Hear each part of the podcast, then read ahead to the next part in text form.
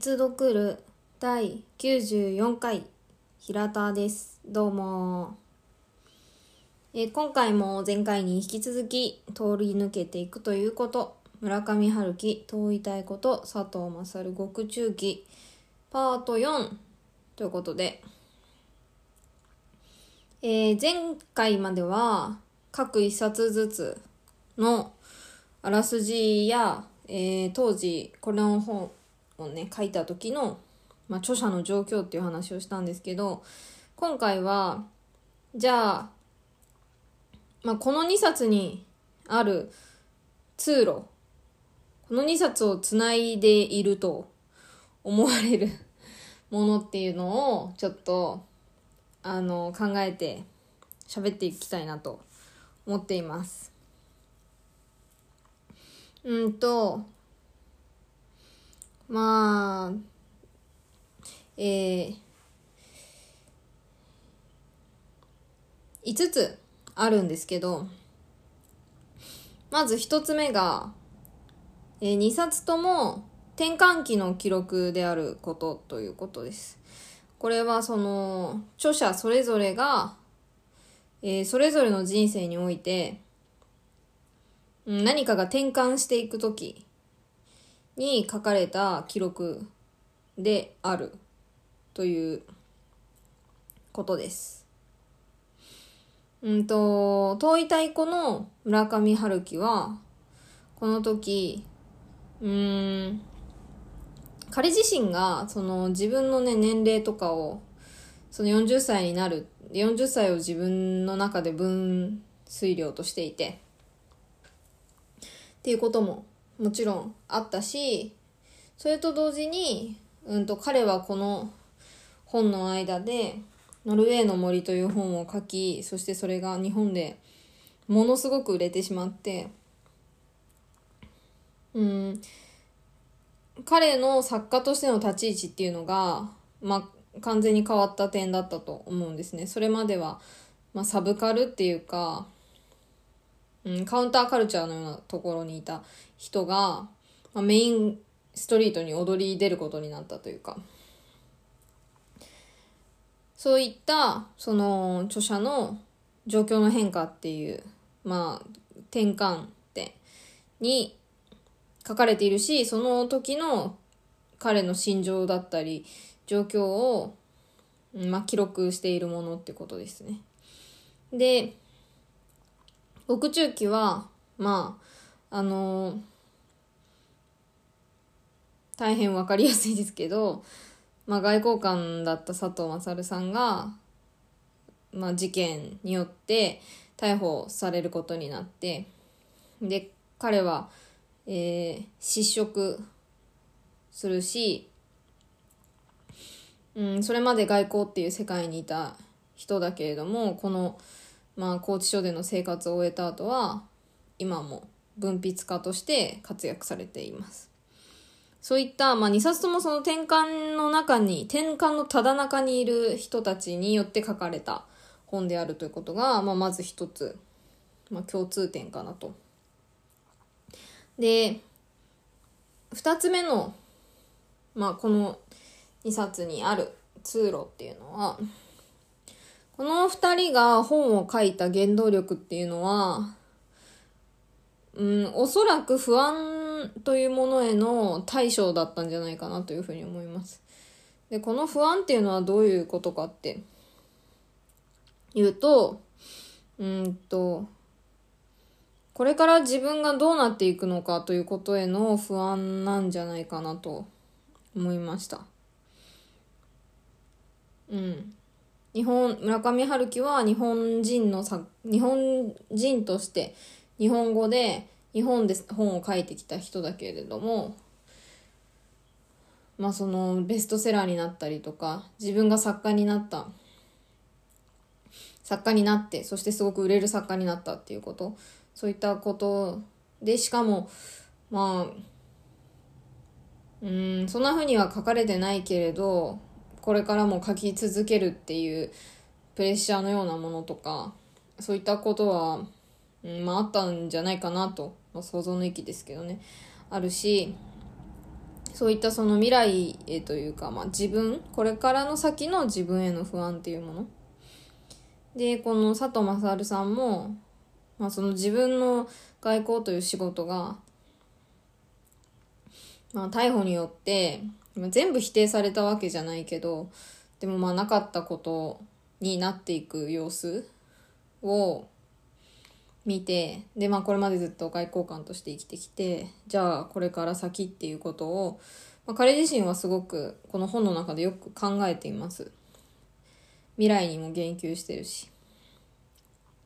でも2人ともね不安だなんて書いてないんだけどやっぱりここのこの2冊にある原動力っていうのはやっぱりそのこれから先っていうものがすごく不安でまあそしてまあ多分自分がどうなっていくのかそのそういった自分への不安っていうのもきっとあってでうんだからこそ、まあ、今に集中するしかない。え今に集中するためには記録というものをだから文章に残していく。今自分が立ち向かっていることっていうような対処法不安への対処法だったんじゃないかなという。でこのここがこの2冊は似てつながってる部分じゃないかなというふうに思います。で3つ目としてはその不安の中にいる自分を維持するために記録されているものこれは村上春樹さんも書いてたけど自分というものを見失わないために、うん、記録に残していた。まあ、さっき話したその今に集中するというか、今自分がここにいるんだっていうことを自分で客観的に捉えるために書かれている記録だと思います。でまあ今ちょっとちらっと言ったけどその4つ目としてはその自分を客観視するための記録でもある。うん、これはやっぱりその自分が不安に陥ってるっていうことなんじゃないかあるんじゃないかなって思うけどそのやっぱりどうしても不安だったりとかそういう、うん、感情的な状況の中で自分を見失ってしまうと、まあ、正しい判断ができなくなるからそれはうん正しい自分にとって正しい判断をするっていうことは、まあ、当たり前ですけどすごく重要なことだし、まあ、特に村上春樹さんはヨーロッパっていう違う国に日本じゃないところにいて。で佐藤さんはその裁判とかその取り調べっていうのがあって、まあ、はい、取り調べか。取り調べがあってそういった中でそのより一層自分で考えて自分で正しく判断していくってことが重要視される状況の中で自分を見失うっていうのはうんめちゃくちゃ危ないから。めちゃくちゃ危ないことだから。だからその自分を客観的に見る。自分が冷静になるために。そういうその力じゃ役割をこの本記録は担ってたんじゃないかなというふうに思います。で最後の5つ目は、えー、2人とも自分自身にうん課題と孤独っていうものを課すんですね。で、この課題っていうのは、うん、まあ、孤独であるってこともおそらく課題の一つになるんだと思う。うん。えー、村上春樹さんはめちゃくちゃ仕事するし、長編2個書いて、短編も書いて、翻訳もやって、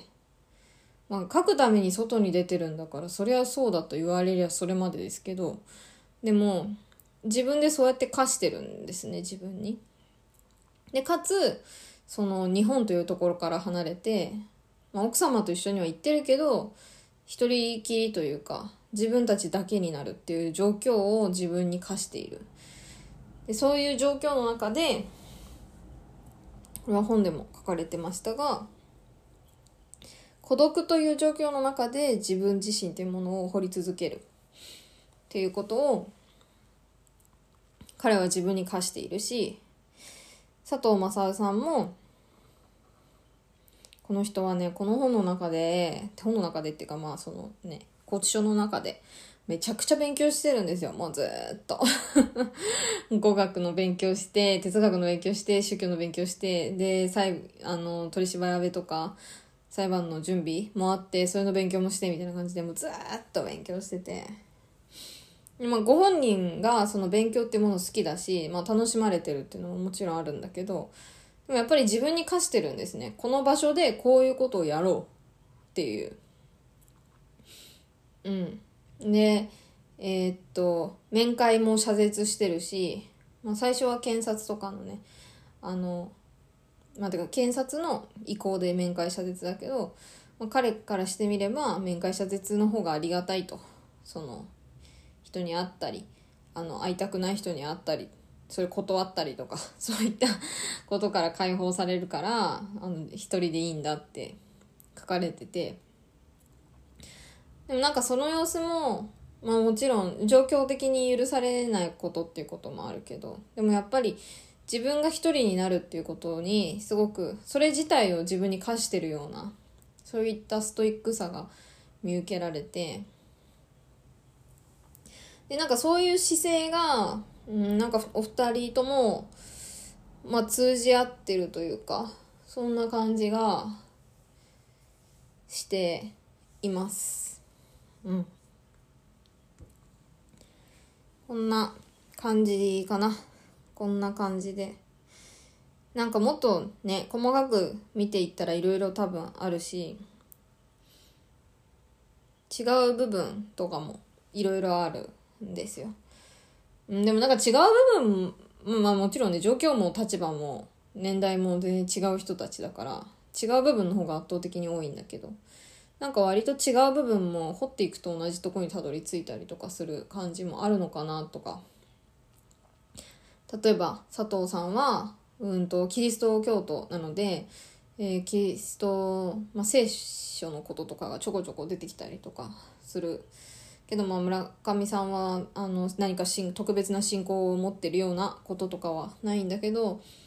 うん、でもどこかで村上さんは多分自分が書く物語の力とかを信じてるんですよね。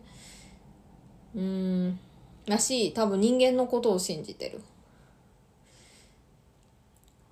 でなんかそういう彼自身の